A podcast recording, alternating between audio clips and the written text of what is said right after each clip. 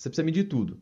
Se você mede como você se alimenta, se você mede a sua rotina e se você mede onde você está gastando seu dinheiro, você já tem as três métricas principais para você garantir uma boa vida para o resto da sua vida. Seu próprio celular, não importa qual seja, ele já te ajuda a fazer isso.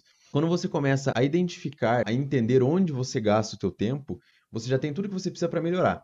E na nossa cabeça, a gente vai tendo interpretações e noções diferentes do tempo. Cada um tem uma noção do tempo. Números não mentem. No número, você vai identificar, ó, eu estou gastando tanto tempo nas mídias sociais, tanto tempo trabalhando de fato, tanto tempo produzindo de fato. E você começa a identificar pontos de melhoria. E quando eu comecei a identificar isso na minha rotina, cara, o jogo mudou.